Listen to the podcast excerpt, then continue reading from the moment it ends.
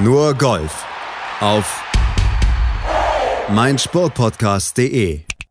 Da kommt er mit 50 Jahren, 11 Monaten und ein paar Tagen zum PGA Championship nach Kiowa Island mit vielleicht auch gefärbten Haaren, man weiß es nicht so genau, und einer Serie von Auftritten, die viele Altersgenossen vielleicht schon zum Rücktritt oder zumindest zur Fulltime-Membership auf der Champions Tour getrieben hättet. Ja, und am Ende gewinnt er das Ding tatsächlich. Phil Mickelson holt sich die Watermaker Trophy. Er hat mal wieder Phil Mickelson Dinge getan und ist jetzt der älteste Major-Sieger aller Zeiten und erst der vierte Spieler, der in vier verschiedenen Jahrzehnten ein PGA Tour Event gewonnen hat. Tja, und wie er das gemacht hat und was sein Erfolgserlebnis im hohen Alter und trotz aller Unkenrufe ist. Das arbeiten wir auf hier bei nur Golf auf meinsportpodcast.de. Mein Name ist Malte Asmus und mit dabei natürlich Desiree Wolf. Hallo Desiree. Hallo Malte. Hättest du dem alten Sack mit allem Verlaub das zugetraut? Äh, am Sonntag dann irgendwie schon. Grundsätzlich ehrlich gesagt nein. Nein, ich hatte neulich bei Stand jetzt hier auf meinem Sportpodcast.de ein paar Favoritennamen genannt. Ich hatte kurz überlegt, über Phil Mickelson was zu sagen, habe gedacht, der wird nie im Leben was reißen. Und so kann es beim Golf gehen. So schnell hat man dann den späteren Sieger unterschätzt. Ja, wobei, also ganz ehrlich, so richtig vorauszusehen war das jetzt nicht unbedingt, wenn man mal danach geht, was so die Ergebnisse von Phil Mickelson in den letzten Wochen und Monaten auf der PGA Tour waren. Wir sprechen nicht von der Champions Tour, auf der er ja schon längst startberechtigt ist und wo er natürlich das Feld ziemlich von hinten aufrollt, also nicht von hinten aufrollt, sondern wo er einfach natürlich da äh, äußerst leistungsstark irgendwie aufscheint. Aber also gerade aufgrund seiner Leistungen in der letzten Zeit hätte ich wirklich da keinen Pfifferling auf ihn gesetzt, bin ich ganz ehrlich. Es hat übrigens jemand auf ihn gesetzt. Es hat irgendeine Seele, hat 1000 Euro auf ihn gesetzt, auf den Sieg. Und äh, die Quote war 300 zu 1. Der hat also flockige 300k daraus mitgenommen. Also hat sich gelohnt. Der Mensch gehört belohnt für diesen ja, wirklich großartigen Schachzug, das einfach mal zu riskieren. Kann man nicht, nicht meckern. Also wer so viel Geld darauf setzt, der kann am Ende dann auch mit einer noch größeren Stange Geld dann nach Hause gehen es besteht die Vermutung, dass der die 300 auch nicht braucht, äh, weil er, also wenn du mal einfach einen Tausender übrig hast, um oh. ihn auf, also bei, mit Verlaub auf Phil Mickelson zu setzen in, in dieser Phase, äh, dann brauchst du möglicherweise auch die 300.000 dann nicht. Aber gut, das ist eine andere Geschichte. Nein, also abzusehen äh, war das nicht. Also da würde ich mich dagegen mhm. verwehren. Ja, aber nicht nur auf Phil Mickelson hat vielleicht nur der eine gesetzt oder ganz wenige. Es waren ja noch mehr, die man jetzt nicht unbedingt auf der Rechnung hatte, die am Ende oben im Leaderboard waren. Also Phil Mickelson gewinnt mit minus 6 das PGA Championship auf Kiowa Island. Louis Oosthuizen wird Zweiter mit minus 4, schlaggleich mit Brooks Köpka. Auch der nicht unbedingt einer der ganz, ganz großen Favoriten vorne. Auch der minus 4, Shane Lowry minus 2, Patrick Harrington ebenfalls minus 2, Harry Hicks minus 2 und Paul Casey minus 2. Also doch ein am Ende überraschendes Leaderboard, aber passt vielleicht auch zu dem Kurs, denn der war saumäßig schwer. Ja, das ist einfach Hammer. Wobei, also ich, der liegt unter den, ich würde sagen, fünf Golfcourses, die ich auf jeden Fall mal spielen möchte, auf jeden Fall drunter. Ähm, und noch nicht mal als Nummer fünf, weil es ein fantastischer Course ist. Ähm, am Meer natürlich gelegen in South Carolina der längste Course, auf dem jemals ein Major gespielt wurde. Das äh, wird später mal noch interessant. Und äh, es ist einfach, also faszinierend. Ähm, allein schon die Platzanlage. Es, es gibt sozusagen keine offiziellen Bunker. Ähm, es gibt wahnsinnig viel Sand, irgendwie, irgendwie Sandflächen, Zeug, aber das ist alles letztendlich als Sand Area äh, deklariert oder so, also auf anderen Plätzen würde man sagen eine Waste Area. Das heißt, du darfst überall aufsetzen und Probeschwünge machen und so weiter. Hat quasi also keiner gemacht. Hast du einen gesehen, der da tatsächlich aufgesetzt hat im Bunker? Also, oder in die, diesen Sand Areas nicht? nicht. Ne? Nee, nee, nee, eben gar nicht, weil das ist einfach so ingrained bei den Spielern, dass die, glaube ich, dann auch nicht von abweichen. Aber DJ hätte es äh, in früheren früheren Zeiten schon mal geholfen, wenn man den Schläger hätte aufsetzen dürfen im Bunker. Insofern, also da gab es ja auch schon Verwirrungen auf anderen Plätzen, ob das nun erlaubt ist oder nicht. Müssen wir über DJ reden? Ich glaube nicht. Äh, nee, sorry DJ, aber tatsächlich nicht. Ähm, nein, aber also der Platz ist faszinierend, super schwer zu spielen, weil es einfach auch wirklich affig viel Wind war.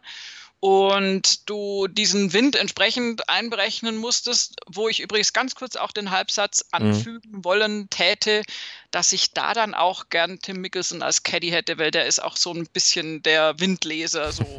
also das traue ich ihm zumindest zu. Und ähm, da brauchst du manchmal, glaube ich, schon gute Beratung, was du jetzt da machst und wie viel Wind du da einkalkulierst. Mhm. Phil war am Ende gut beraten, nicht so gut beraten, um nochmal kurz bei den Leuten zu bleiben, die den Cut verpasst haben. Neben Justin Johnson, Sergio Garcia zum Beispiel, Justin Thomas, auch der hat es nicht geschafft. Martin Keimer leider ebenfalls nicht, genauso wie Bernd Wiesberger, auch der am Cut gescheitert, Jason Duffner, Zach Johnson. Also wir können die Liste noch sehr, sehr weit ziehen. Es ist schon ein ziemliches Who is Who, was dann nach zwei Tagen schon aufhören musste. Ja, und es gibt noch ein paar Hus äh, unter den Leuten, die den, Knack, den Knatt, ja genau, den Cut knapp geschafft haben, so rum wollte ich das sagen, äh, und trotzdem nicht wirklich reüssiert haben. Mhm. Darunter unter anderem auch einer der äh, Wettfavoriten, ja. nämlich Rory McIlroy. Ja, auch meiner gewesen.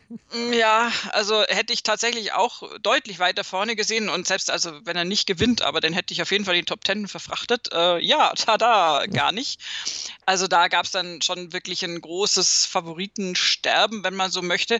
Wobei ich dir ein ganz klein bisschen widersprechen wollen würde hinsichtlich derer, die da unerwartet vorne sind. Louis Oosthuizen würde ich nie abschreiben. Ja, das stimmt. Bei so einem Kurs. Also ja. den hätte ich auf der, auf der Rechnung gehabt. Brooks Köpka kann man eigentlich nie abschreiben, weil es eben ein Major ist. Das ist ja diese Sache mit, ne? Wir ja. strengen uns das sonst nicht an, aber da schon. Ja, Obwohl, klar, müssen wir auch gleich noch drüber sprechen, aber ja, behalt den ja. Punkt. Was mich absolut überrascht hat, ist tatsächlich Shane Lowry und mhm. Paul Ray Carrington, die aber auch eben wirklich fast 20 Plätze noch nach oben gehüpft sind am Schlusstag mit einer sehr, sehr guten Schlussrunde, zweimal eine 69. Mhm. Harry Hicks auf diesem auch noch geteilten vierten Platz äh, erstaunt mich vom Level her ungefähr so viel wie Paul Casey, weil Harry Hicks tatsächlich die, die Skills hat, auf so einem Platz auch zu bestehen. Also der war mit dieser 70er Schlussrunde, der war einfach immer gut dabei. Der war zwar auch nicht Top 10 vor dem Sonntag, aber also keine Ahnung, ich weiß nicht, vielleicht liegt es daran, dass ich einen sehr langen Podcast mit ihm über ihn gehört habe, ähm, wo man sich dann irgendwie so noch ein bisschen mehr mit den Spielern vertraut macht. Aber also der ist auch nicht die Riesenüberraschung, Paul Casey letztendlich auch nicht. Aber Halleluja, was hat denn bitte schön Abraham Answer mhm. für Kaffee getrunken? ja. äh, wenn er da eine 65 am Schlusstag abliefert und mal von Platz 58 auf Platz 8 noch hüpft. Also das ist für mich die ah. Mhm. Sensation eigentlich. Erste Top 10 bei einem Major für Abraham Ensafler hat er am Kaffee vom Phil genippt. Das war meine Idee. Da gucken wir auch gleich nochmal drauf. Ja, dann lass uns doch an die Spitze gehen. Also, Phil Mickelson in Führung auf die Schlussrunde gegangen, in alleiniger Führung. Ja, und dann wurde es zunächst mal auf den ersten Löchern doch so ein kleines Auf und Ab. Das äh, war schon spannend. Äh, das war nicht nur auf den ersten Löchern, ehrlich gesagt. Ja. Das hat sich so fast die Front Nine hingezogen, dass es da immer wieder krasse Führungswechsel gab. Also wir sprechen natürlich dann Wechsel zwischen Phil Mickelson und Brooks Köpker, der mit ihm zusammen im Flight, im Schlussflight war. Und ja, das ging immer hin und her und her und hin und hin und her. Einmal war der eine zwei vorne, dann waren sie mal einen vorne, dann war es mal wieder Gleichstand.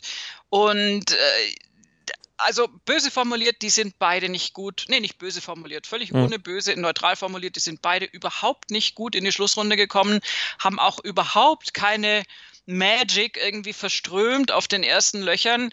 Ähm, immer so in kleinen Blitzen vielleicht. Also auch Brooks Köpker hat da natürlich mal irgendwie äh, durchaus äh, gezeigt, äh, dass er Golf spielen kann. So ist es nicht. Der hat auf der Eins gleich richtig losgelegt, gleich mal ein Birdie gespielt und Mickelson in Bedrängnis gebracht, spielt aber dann an der Zwei dafür ein Double Bogey. Und für Mickelson fängt an der Eins äh, dann an. Äh, ja, ähm, also kann man besser machen mit einem Bogey äh, spielt aber an der 2, wo das Double Bogey von Brooks Köpka passiert ist, dann ein Birdie. Also so sind die wirklich fröhlich hin und her geswitcht. Es gibt natürlich dann extrem viele Führungswechsel. Und so ganz richtig drin war keiner von den beiden in den ersten, ja, mindestens sechs Löchern. Worauf schiebst du das? Begründ äh, äh, Wetterbedingungen oder eben auch, weil du Wind ja schon angesprochen hattest, oder dann doch so ein bisschen Nerven? Also ich würde sagen, das hat auf jeden Fall mit Nerven zu tun. Bei Phil Mickelson vielleicht sogar noch mehr als bei Brooks Köpka, wobei äh, auch ihm natürlich keine Nerven zu unterstellen, ist eigentlich Quatsch.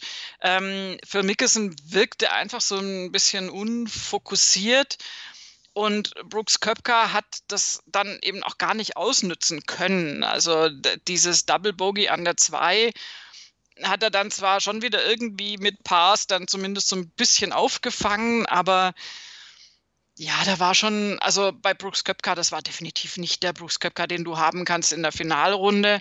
Und insofern hat er da Phil Mickelson auch gewähren lassen, in Anführungszeichen. Natürlich nicht freiwillig, aber also anders formuliert, es gab selten so eine spannende F Schlussrunde bei einem Major-Turnier mit so vielen Führungswechseln, wo also mindestens die Frontline und auch auf den Backline lange Zeit überhaupt nicht klar war, wer die das Ding dann nach Hause fährt. Mhm. Und wo dann eben auch Phil Mickelson dann in jeglicher Hinsicht zeigt, was er kann. Also einmal Thrill sowieso im Sinne von, es kann auch mal eng werden, aber er kann eben auch mit dem Golfschläger eine ganze Menge das ist schon irre und das ist auch ähm, die, die Begründung, warum, warum das so passiert ist. Also mhm.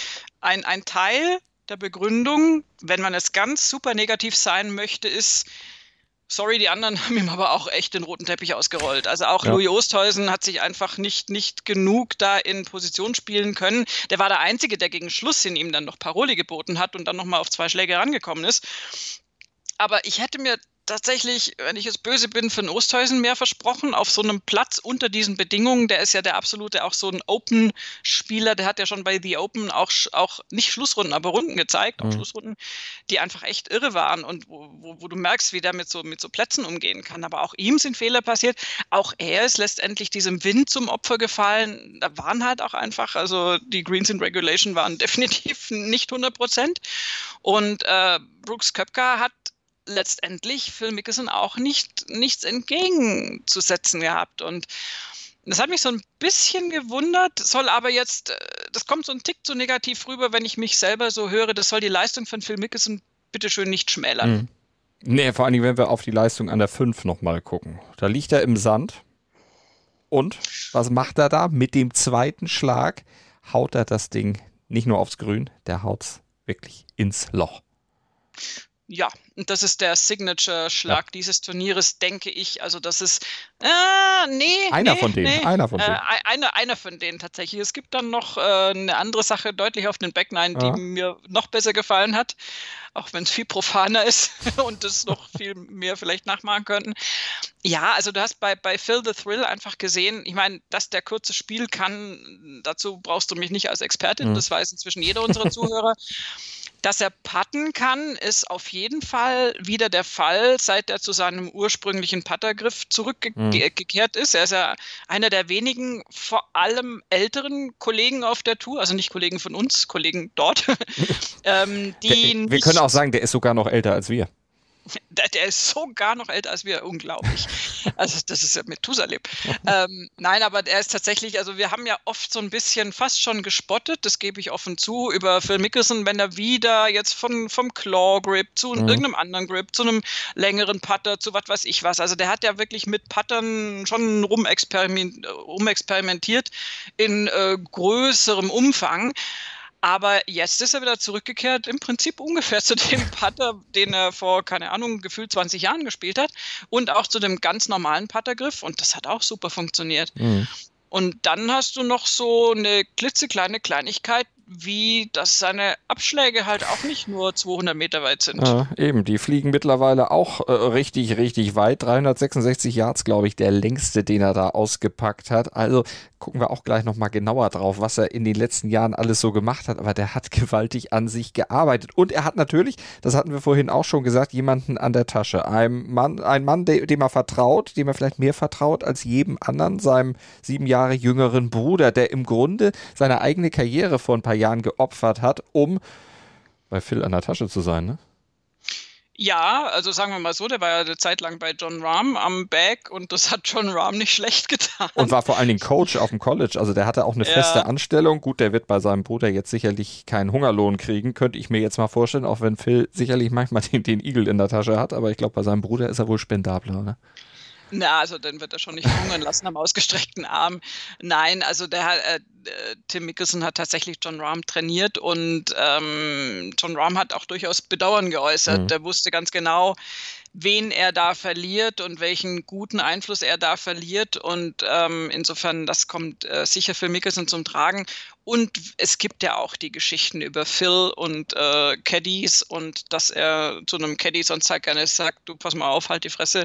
Ich frage dich dann schon, wenn ich was wissen will. Also das ist jetzt ein bisschen despektierlich von mir formuliert, aber so in die Richtung ging das schon. Mhm. Oder eben äh, sein äh, langjähriger Stammcaddy, der gesagt hat, naja, also ich weiß schon, wann ich da was sagen kann und wann nicht, meistens eher nicht so ungefähr. Und äh, die wenigen Male, wo ich weiß, dass er auf mich hört, die muss ich dann mir halt mhm. raussuchen. Bones also McKay, der jetzt mehr reden darf als On-Course-Reporter. On, on ja, das auf jeden Fall. Das ist übrigens ein sehr, sehr guter Zuwachs zu den ganzen Berichterstattern auf der Tour. Also Bones hat da sicher ähm, ja, äh, schwierige Jahre auch gehabt, auch sicher schöne und vor allen Dingen auch finanziell ja. erfolgreiche Jahre. Ähm, und deswegen ist es umso boah, erstaunlicher, ist vielleicht zu viel gesagt, aber schon bemerkenswert, dass äh, Phil Mickelson auf seinen Bruder offensichtlich wirklich hört. Mhm. Gab auch einen schönen Tweet von der Schwester von Phil Mickelson, die von der Mutter eine Nachricht gekriegt hat, gesagt hat, sag doch mal deinem Bruder, dass er jetzt ein bisschen konservativer spielen soll, sinngemäß, dass er jetzt nicht mehr so viel Drama machen soll, sondern einfach das nach Hause spielen soll. Und da hat sie zurückgeschrieben, ja, ich werde es Tim schicken, das ist der einzige, auf dem er, den er jetzt vielleicht noch hört. Äh, ja, aber ganz ehrlich, ähm, naja, du gehst ja auch nicht ans Telefon in so einer ja, Schlussrunde. Äh, insofern, ähm, ja, also, ähm, also ja, er hört auf Tim, was aber eben mit Sicherheit auch damit zu tun hat, dass der seine Kompetenzen hm. unbestritten ihm da auch zur Verfügung stellt und wie gesagt, er hat ein paar sehr, sehr wichtige Ratschläge für Phil Mickelson übrig gehabt und einen der wichtigsten, denke ich, überhaupt auf der Front Nine. An der 6 zum Beispiel, wir hören mal rein. It was, and it was the turning point for me of the, of the day because I had played some very good golf, been swinging it well, striking it great the first three rounds, and had a great warm up session. I knew I was playing well. And I hit some poor shots the first six holes that were uncommitted golf swings, and he pulled me aside and said, Look, if you're going to win this tournament, you're going to have to make committed golf swings. And it was like the perfect thing to say. I think that's why we work so well. Is he he knows how to say things that resonate. He doesn't say a lot. He says the right thing at the right time. Ja, und er hat es zur richtigen Zeit gesagt. An der 6 oder nach der 6 und danach, ja, lief es dann. Also lief jetzt nicht super, aber es lief dann zumindest recht solide.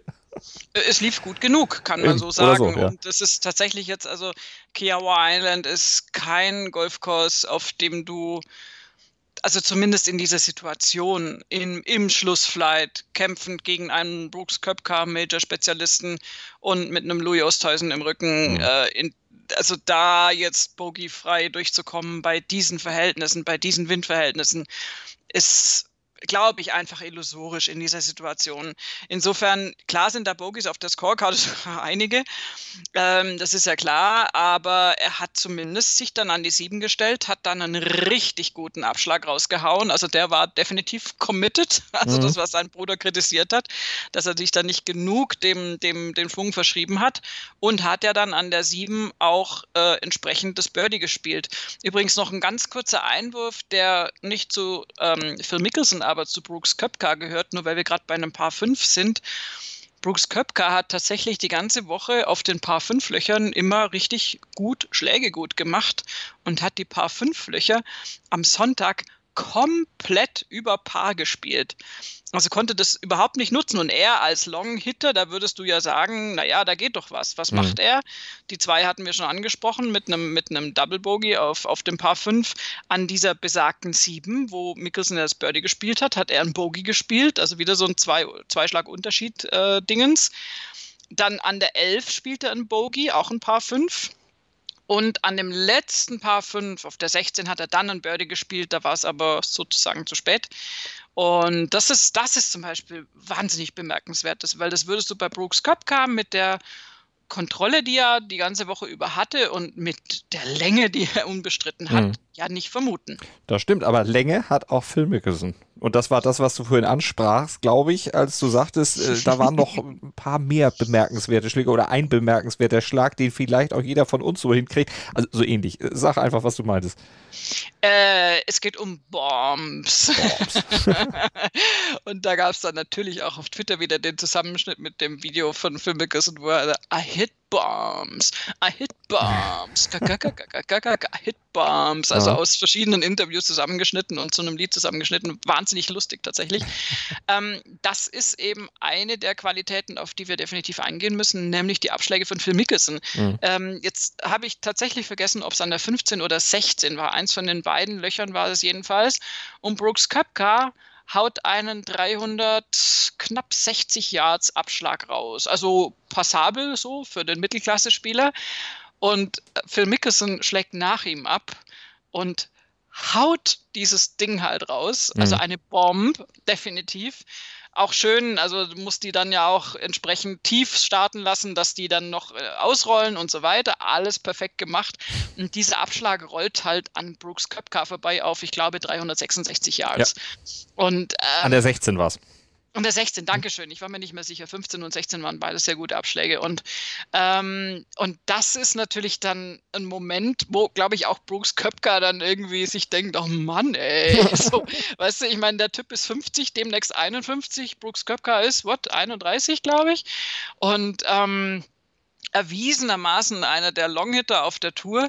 Und wenn Mickelson es natürlich schafft, in seinem biblischen Alter für Major-Golfer jetzt, damit mitzuhalten, dann äh, ist es natürlich Hammer. Und dann kannst du auch den Gegner demoralisieren. Und das hat er mit Brooks Köpker offensichtlich da gemacht. Demoralisiert und zwar mit diesen Bombs. Und dazu hat er dann auch beim Golf Channel ein bisschen was gesagt. I thought two of the bi the biggest drives for me was 15 and 16 because uh, Brooks hit some, uh, launched it, and uh, I was able to get it in play and be there with him and have L wedge into 15 and, and have a, a six iron that hit over the green on, on, on 16. So those two drives were big. Also richtig großartige Drives, die er da rausgehauen hat. Du hast es eben gesagt, äh, er hat demoralisiert. Du hattest vorhin auch auf das Thema mit den Bombs angesprochen. Das hat er dann auch im Interview nochmal wieder ausgepackt. Auch genau diesen Satz, den du vorhin so schön nachgemacht hast. Well, this is the longest uh, golf course ever played in a major championship. The only way you play well here is if you hit bombs. And Brandel, I hit bombs. so, uh also Brandel Champley nochmal direkt angesprochen. Ich habe Bombs gemacht. Hier, pass auf, ich habe ihn richtig, ja, diese Länge des Platzes damit richtig überspielt. Also er hat im Grunde den Bryson gemacht. Äh, Im Grunde ja und äh, in Relation gesetzt, äh, wir hatten schon 50 und über 50-jährige äh, arrivierte Golfer, sagen wir es mal so. Fred Couples ist einer davon, Tom Watson bei den Open und so weiter, mhm. die in Contention waren, die am Schlusstag auch noch in Contention waren, die es aber dann nicht ganz geschafft haben. Und das hat nicht zuletzt oft auch damit zu tun gehabt, dass die wirklich quasi einen anderen Platz spielen müssen als die deutlich jüngeren Golfer. Und das kannst du eine Zeit lang kompensieren und irgendwann meistens dann nicht mehr. Ich meine, es spielen sicher noch mehrere Faktoren rein. Ich schere es jetzt extrem über einen Kamm. Das ist jetzt ein bisschen zu sehr vereinfacht. Aber also jetzt das Extrembeispiel, auch Bernhard Langer zum Beispiel, bei all seinen Wahnsinnserfolgen auf der Champions Tour, ist ja klar, wenn der jetzt mit Bryson DeChambeau auf die Runde geht, er ist nicht chancenlos. Das hatten wir mhm. ja auch schon, dass er ihn da zum Teil an den paar Fünfs mit präzisem Spiel dann trotzdem outplayen kann, weil, weil Bryson dann sonst wohin irgendwie schlägt und die Abschläge nicht platzieren kann. Aber auf Kiowa Island, wenn du da bei dieser Länge des Golfplatzes dann nicht auch irgendwie halbwegs mithalten kannst, alleine mit den Drives, dann wird das Ganze schon relativ unlustig. Und insofern ist diese Qualität und auch dieses Selbstverständnis, was, was Phil sich da ähm, bewahrt hat oder fast schon antrainiert hat. Einfach auch dieses, diese Gewissheit, okay, das sind jetzt ein Haufen junge Wahnsinnsgolfer auf der Tour und die haben natürlich extrem Ballgeschwindigkeit und mhm. extrem Länge im Abschlag. Da muss ich irgendwie mithalten. Also er ist eben so committed zum Golfsport, mhm. dass er sagt, ja gut, okay, da, da trainiere ich jetzt? Und wenn irgendeiner wirklich wie ein Bekloppter im Gym trainiert und seine Wadeln trainiert, die er bei jeder passenden und unpassenden Gelegenheit in die Kamera hält, das ist ja irgendwie, es mutet ja manchmal so ein bisschen nach Midlife-Crisis an bei ihm, wenn er dann nicht die zugehörigen Erfolge einfährt. Ja äh, was mich dann auch manchmal so immer ein bisschen nervt, weswegen ich jetzt nicht so der offenkundigste Phil Mickelson-Fan bin. Aber auf der anderen Seite, der hat es halt auch geschafft, relativ verletzung oder mhm. praktisch verletzungsfrei über die Jahrzehnte zu kommen und ist sich auch nicht zu schade dafür zu sagen, gut, okay, ich muss was tun, ich muss ja. was tun, um mit denen mitzuhalten. Und er macht ja auf jeglicher in jeglichem Gebiet macht er was. Also du hast seine Waden schon angesprochen. Also er trainiert, er hält sich fit, er macht was für seinen Körper äußerlich. Er macht aber auch was für seinen Körper innerlich. Hat seine komplette Ernährung ja auch umgestellt. Hat gesagt, dieses ganze ungesunde Zeug, was ich jahrelang in mich reingefressen, reingetrunken habe, also irgendwelche Diet Cokes oder was auch immer man da gerne dann trinkt in, in den USA, das ist ja nochmal wieder was ganz anderes als bei uns das ganze Zucker, der da drin ist, das lasse ich mittlerweile weg. Er trinkt jetzt ja nur noch, nur noch Kaffee, hat man den Eindruck. Also, und das ist ja auch kein richtiger, also richtiger Kaffee schon, aber spezieller Kaffee. Ja, also da ehrlich gesagt, das mit dem Kaffee, da bin ich immer noch äußerst skeptisch. Sein Coffee for Wellness Konzept ähm, ja, ja, also das ist, äh, verstehe ich nicht und kann ich auch tatsächlich jetzt äh, rein ernährungsphysiologisch immer noch nicht mhm. nachvollziehen. Mhm. Aber wer bin ich, um das zu kritisieren? Wird schon klappen irgendwie. Ich glaube, es ist tatsächlich wichtiger, dass er eben, wie du schon gesagt hast, dieses sehr disziplinierte Essen jetzt äh, praktiziert. Ähm, und, und da ganz, ganz genau drauf achtet. Ich meine, das ist jetzt auch nichts, äh, eigentlich jetzt im Sport nichts unfassbar Neues. Wenn du zu anderen äh, Sportarten geht, ein LeBron James oder auch ein Tom Brady, die äh, essen auch nicht fünf Burger am Tag. Also die haben natürlich auch einen Ernährungscoach. Äh, und wenn du zu irgendwelchen Tennisspielern gehst, Djokovic, Federer, mhm. whatever, also alle die, die es schaffen, wirklich ihre Karriere relativ lang hinzukriegen, Tom Brady ist da tatsächlich auch ganz vorne mit dabei, ähm, also speziell in seinem Sport, ähm, dann da, da musst du natürlich das Ganze pflegen und da musst du diese, diese Umsicht oder diese, äh, äh, ja, wie soll ich sagen, Umsicht mit dem Körper, wollte ich sagen, ist aber ein blöder Ausdruck. Da musst du darauf achten, einfach, was du deinem Körper zumutest. Und das ist ja genau das, was Phil Mickelson, um jetzt wieder zurückzukommen zum Golf, von anderen Spielern wie unter anderem, ich sage jetzt mal als Extrembeispiel, so leid es mir tut, äh, wie Jason Day unterscheidet. Mhm.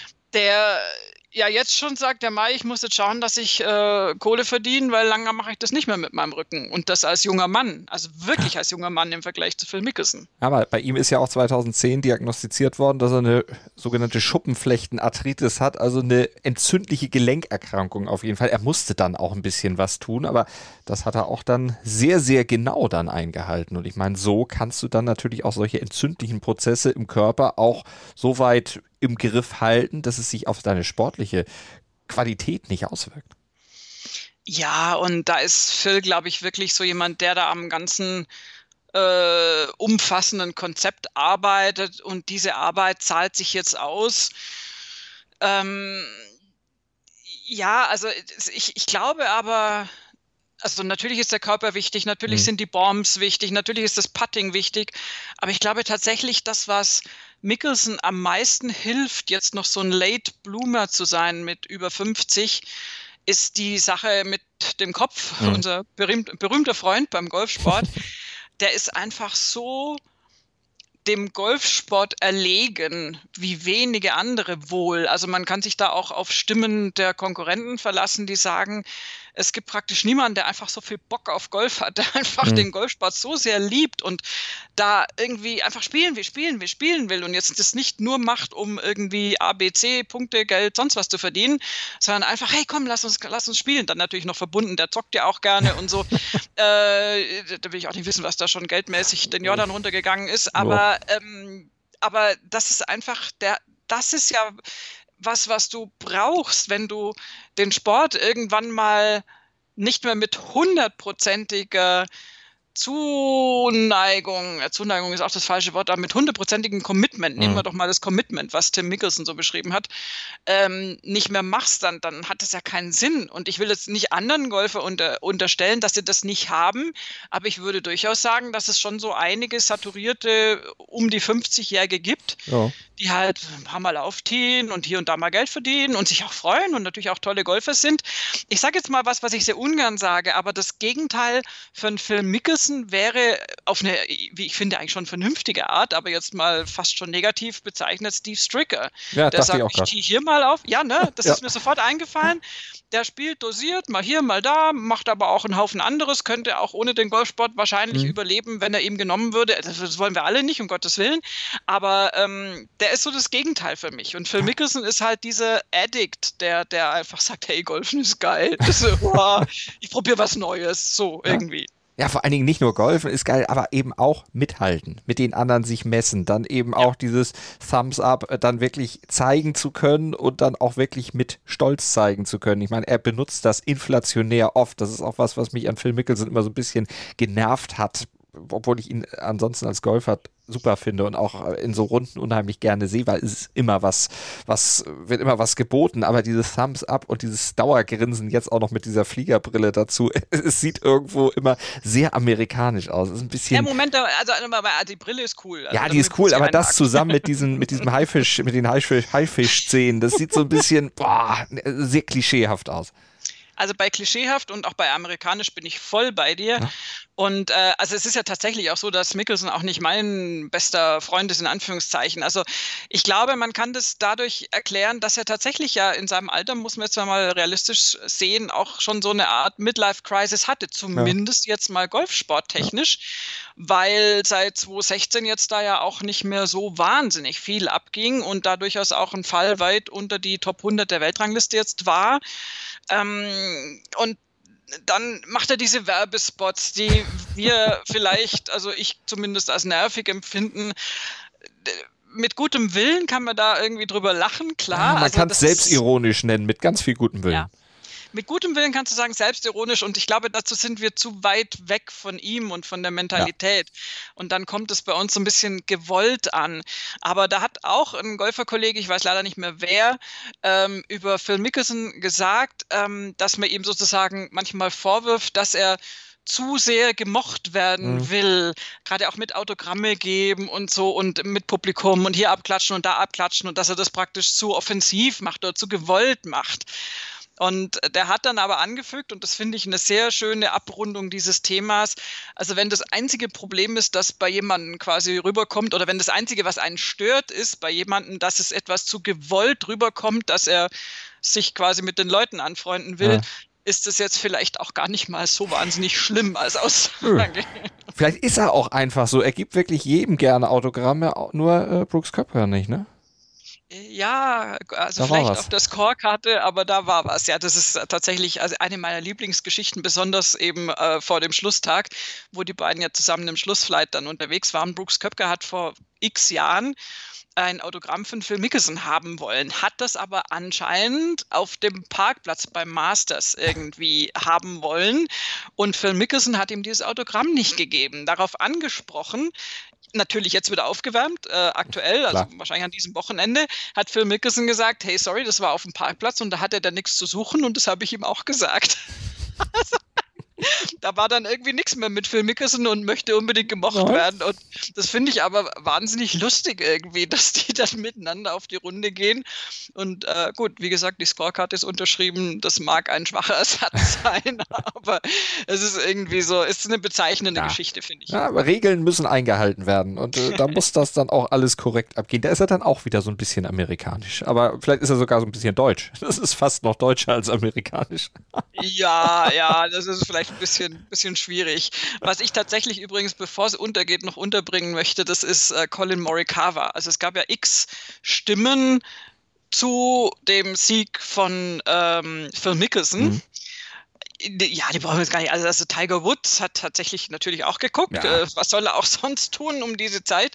Und äh, nennt es dann truly inspirational und bla und so weiter, alles gut. Brooks Köpker hat auch gratuliert über Twitter, äh, über Twitter, ja, über Twitter mit Winning und so weiter, aber relativ äh, unoriginell. Dann Gary Player natürlich schon deutlich mehr irgendwie ausführlicher, what a display, er war cool, bla bla bla, enthusiastic personality, da da da da, Ambassador of the Game, also der war jetzt äh, schon, schon eloquenter insgesamt. Mhm. Tom Watson hat natürlich den Old Man in Anführungszeichen erwähnt, war also auch durchaus irgendwie begeistert. Jack Nicklaus hat sogar ein kleines Video gemacht und hat es mit sich selbst verglichen, weil er eben den letzten Major-Titel mit 46 errungen hat und äh, rechnerisch dann brillant festgestellt hat, dass 50 ja keine 46 mehr sind. Mhm. Und äh, ja, und da gab es also noch x andere Stimmen. Und äh, zwei stachen heraus. Zuerst das, worauf ich eigentlich raus wollte, nämlich Colin Morikawa, der ja der Titelverteidiger war und es nicht ganz so weit oben rauskam, wie er sich das vielleicht vorgestellt hat. Er hat geschrieben, Age is just a number, Congrats, da, da, da, da, da, da. Ist natürlich motiviert für die Zukunft, ist total super amazing to see. Und schreibt dann, can't wait for 2047. Weil das eben dann das Jahr sein wird, wo er 50 ist. Also das finde ich wahnsinnig süß und mhm. nett und lustig.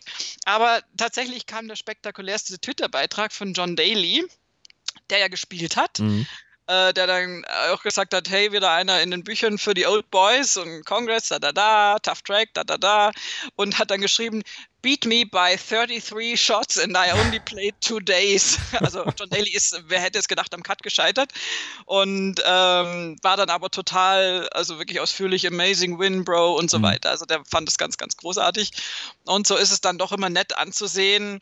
Auch Justin Thomas übrigens fand ich das habe ich noch, noch gelesen, während das Turnier noch lief. Uh, this is incredible. I feel like a true golf fan watching this. What a cool moment for the sport. Und du hast halt wirklich auch gemerkt, dass die, dass die Jungs, und zwar sogar die jungen Jungs in dem Fall, mhm. da dann nicht gegangen sind, wenn die mit der 18, als die mit der 18 durch waren, sondern also auch John Rahm kam mit so einem äh, irgendwie, was war das?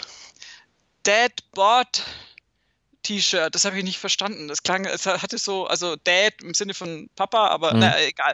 Habe ich nicht so kapiert. Also der war da, hat noch gewartet, dann 18, weil er auch gesagt hat, hey, das ist, das ist Golf-History, das ist so unglaublich. Morikawa war auch, glaube glaub ich, noch da geblieben und Dustin Thomas äh, hat es dann zwar am TV geguckt, aber ist dann auch total irgendwie, äh, also wirklich beeindruckt gewesen. Und da siehst du, wie auch die, die, die Einschätzung der Golfkollegen ist dieser Leistung, die Phil Mickelson da erbracht hat. Mhm. Und äh, um das nochmal zusammenzufassen, das war halt schon echt gigantisch. Ja, das kann man nicht anders sagen. Woods ist die Ikone, Mickelson ist der Papa Bär. So hat es der Golf Digest geschrieben und da ist irgendwo was dran. Sie wollten ihn alle knuddeln. Am Ende. Ja, sogar da, Brooks Köpker. Sogar, uh, ja, weiß ich nicht. Naja, wahrscheinlich eher nicht. Aber über die müssen wir auch gleich natürlich nochmal sprechen, Brooks Köpker. Denn äh, der hat sich, ja, nach diesem Einbruch da am Ende ich meine, der ist dann mit einer 74 am Ende runtergegangen vom Platz. Wenn er eine normale Runde gespielt hätte wie seine anderen Runden, dann hätte er das Ding wahrscheinlich gewonnen. Aber er hat es dann am Ende eben verloren und ja, da nachher das hier gesagt. Yeah, it would have been cool if I didn't have a knee injury and got dinged a few times in the knee in that crowd because um, no one really gave a personally. Um, but if I was fine, yeah, it would have been cool. Um, you know, it's cool for Phil, but um, getting dinged a few times isn't exactly my idea of fun. If I was fine, it would have been cool. Also, also ich finde, das ist jetzt ein bisschen Mimimi. Klar, wenn er in der Masse mit den Zuschauern da läuft und man ihn anrempelt, da hat man natürlich mit einer Knieproblematik definitiv dann auch Sorgen, dass man sich wieder verletzt und ist sicherlich ein bisschen gehemmt. Aber das jetzt so zu sagen? Ja, ja, also ich weiß nicht, wie, wie groß die Frustration da in dem Moment ist. Also ich weiß, dass sie groß ist. Die ist groß, Aha, wow, hey, ich bin ein Psychologe. Nein, aber ähm, also das Ding ist, äh, ich glaube, vielleicht hängt es damit zusammen, dass Brooks Köpka selbst so ein bisschen überrascht ist, wie sehr, sehr gut er da über lange Zeit mitgehalten hat. Die ersten mhm. drei Tage waren ja wirklich super fantastisch. Und er ist ja auch am Sonntag mit der Attitüde auf, auf die Runde gegangen, so von wegen, hey, ich bin der super coole und außerdem, hey, Majors, ne, ist eh mein Ding und jetzt lass mich hier meinen fünften Titel holen. Ähm, dass ihm da Phil Mickelson sozusagen nicht auf den Leim gegangen ist, in großen Anführungszeichen, ist, ist ja wieder eine andere Sache, aber er war mit Sicherheit mega unzufrieden mit seiner Runde, also zu Recht, kann ich so unterschreiben. Dass er es dann aufs Knie schiebt, ich meine, ganz ehrlich, diese Fans an der 18, ich hätte es auch so nicht gebraucht als Spieler. Also mhm. abgesehen davon, dass wir als äh, nicht geimpfte Europäer oder noch nicht oder nur halb oder wie auch immer, da ja äh, leichte Covid-Panik kriegen, wenn wir diese Massen ohne Maske, ohne irgendwas da aufeinander rumstiefeln sehen. Aber also es hatte, es waren zwar insgesamt weniger, einfach, ich nehme mal an, aufgrund der Beschränkungen, der Zugangsbeschränkungen, aber das war absolut vergleichbar mit Tiger in Atlanta. Und, und also diese, derselbe Vibe letztendlich. Und diese Menge, die feiert dann ja auch nicht nur, also ne, ne, ich sag mal jetzt mal blöd, eine ne, ne, äh, educated British Mass würde mhm. wahrscheinlich dann äh, einfach die Golfleistung von Phil Mickelson feiern. Und die, diese amerikanische Menge war in dem Moment so aufgeheizt, dass du da unterstellen musst, dass die natürlich, äh, da, da geht es um so ein bisschen was Universelleres. Da geht es darum, hey, alles geht immer, ja. Also der alte Sack, Entschuldigung, du hast es, glaube ich, vorhin auch schon mal gesagt, ja.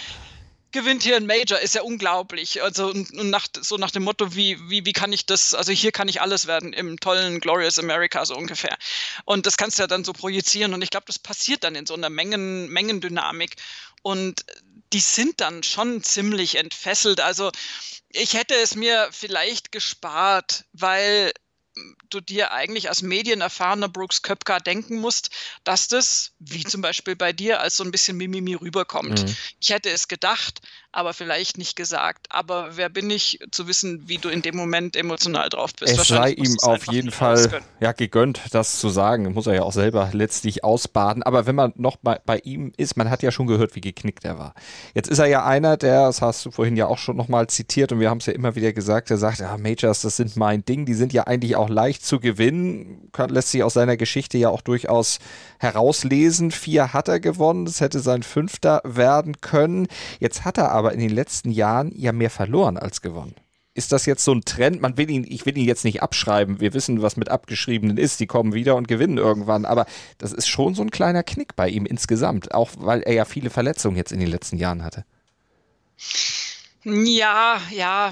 Also das ist tatsächlich schwierig einzuschätzen, weil ich dazu neige, Spieler zu früh verletzungsbedingt äh, als eingeschränkt zu betrachten, mhm. sagen wir es mal so, nicht abzuschreiben vielleicht, aber ähm, ich denke, Brooks hat gezeigt, dass da natürlich jederzeit irgendwie was geht und dass der dann auch mal vier Tage hinkriegt. Das Knie war jetzt ja nicht, also zumindest vor der 18 noch nicht kaputt. Ich meine, das sieht immer noch ein bisschen weird aus, wenn er dann beim Patten unterwegs ist, weil er das immer noch nicht so richtig ganz knicken kann und so. Also es sieht jedenfalls nicht so smooth aus, wie es schon mal ausgesehen hat aber natürlich, ich glaube, der ist einfach nur wahnsinnig frustriert. Er hat auch selbst gesagt im Interview, I'm not happy.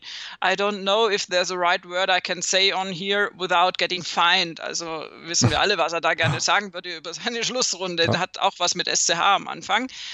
Und natürlich nervt ihn das, weil, weil er tatsächlich durch diese Verletzungspausen, die er hat im Moment und die gefühlt fast schon überhand nehmen in letzter Zeit, aus seiner Sicht sozusagen auch so, also fast schon ein bisschen Jason Day-mäßig auch die mhm. Chancen nutzen muss. Und vielleicht, weil er auch natürlich den ganzen Tag vor Augen geführt bekommt, der ist 50 und der hüpft hier rum wie ein Junge, äh, knietechnisch fitter als ich. No way, dass ich allein mit 40 noch so fit bin. Das, mhm. das können die einfach, also wenn sie halbwegs äh, realistisch sind, ich sagen es ja selber, siehe Jason Day. Und das gilt auch von Brooks Köpka leider, wobei es jetzt bei ihm ja, ist immer schwierig, das alles zu korrelieren. Was liegt jetzt am Schwung? Also bei Jason Day ist es tatsächlich die, die mhm. Wirbelsäule, die, die massiv in Anspruch genommen wird von diesem krassen Schwung, den er hat. Das ist äh, bei Tiger auch in die Richtung schon, bei Rory mit weniger Verletzungen auch, geht, also geht die Richtung oder halt die Art des Schwungs auch dahin. Bei Brooks ist es immer das Knie, respektive dummerweise sind es inzwischen beide Knie. Äh, er hat sich jetzt einmal äh, verlagert vom einen auf das andere Knie und das ist natürlich einfach, ich glaube, diese Frustration als 31-jähriger Spieler, neben einem 50-Jährigen zu stehen und zu wissen, mein Körper wird niemals so halten mhm. wie seine.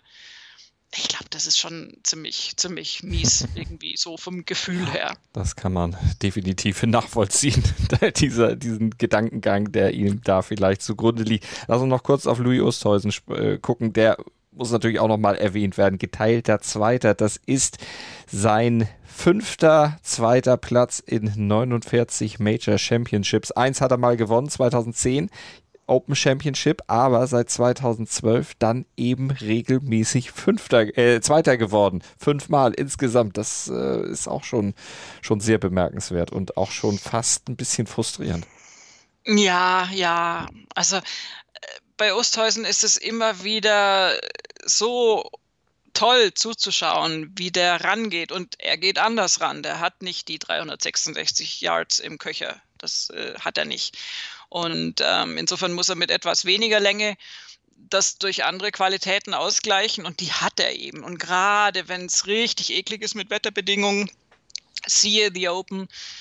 Also was der da schon gebracht hat, also gerade bei, bei The Open, was er da für Runden gespielt mhm. hat. Ich habe es vorhin schon mal gesagt, ich weiß, ich wiederhole mich, aber das ist, das ist irre. Und das ist ein ganz, ganz toller Golfer, aber tatsächlich fehlt seit, seit geraumer Zeit dieser Punch in der Schlussrunde zuzuschlagen. Und ich wäre, also so als, als Phil noch nicht von Tim beeinflusst wurde und das Ganze noch so ein bisschen unfokussiert ausgesehen hat und bei Brooks eigentlich auch nicht so wirklich was lief, hätte ich gesagt, Freunde, Freunde, Freunde, nehmt euch mal in Acht. Da kommt mhm. noch ein Osthäusen von hinten und der zeigt euch mal, wo der Hammer hängt. Da war bei ihm noch nicht so wahnsinnig viel passiert. Der hatte auf der 5 überhaupt äh, den ersten Schlagverlust gehabt mit einem Bogey, hat auf der 7 wieder ausgeglichen mit einem Birdie, da war eigentlich noch alles relativ schick und hat dann halt auf den Schlusslöchern dann noch ein Double Bogey an der 13 gespielt. Da war es dann im Prinzip schon fast weg, kam an der 16 nochmal ran mit einem Birdie, aber ja, es war eigentlich dann nicht mehr so gefährdet, was Phil Mickelson da ins Ziel getragen hat. Und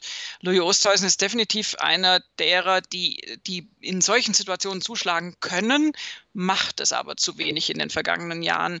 Bin aber jetzt auch ehrlich gesagt nicht so ganz davon abzubringen, dass ich mir denke, es kann aber auch jederzeit passieren. Also es kann auch einfach sein, dass der The Open gewinnt dieses Jahr.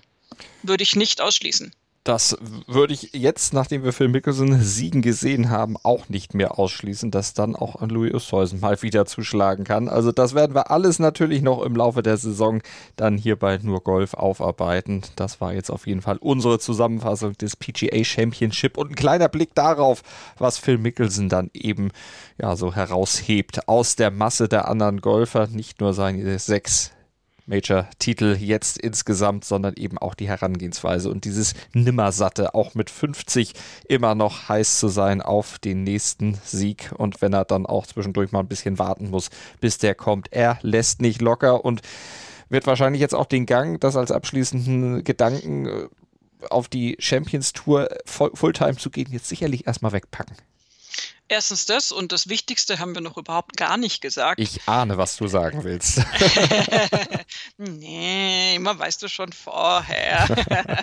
also ich hätte es darauf abgezielt, dass er sich die Special Exemptions genau. für die US Open sparen kann, weil er nämlich für fünf weitere US Open qualifiziert ist und das sind nochmal fünf Versuche für den Grand Slam.